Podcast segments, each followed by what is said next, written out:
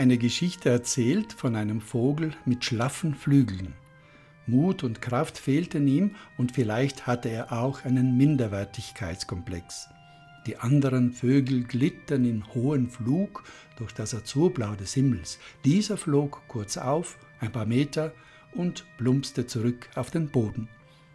Einmal sammelte er all seine Kräfte und flog, aber seine Kräfte ließen nach und glücklicherweise konnte er sich niederlassen auf einem Baum, der noch einen Zweig hatte, ganz nahe am Boden.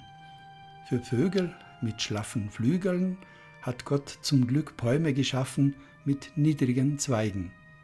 Manchmal denke ich, dass Menschen, die einander lieben, wie Bäume mit niedrigen Zweigen sind. Sie haben ein Herz für Menschen, die es scheinbar nicht sehr weit bringen.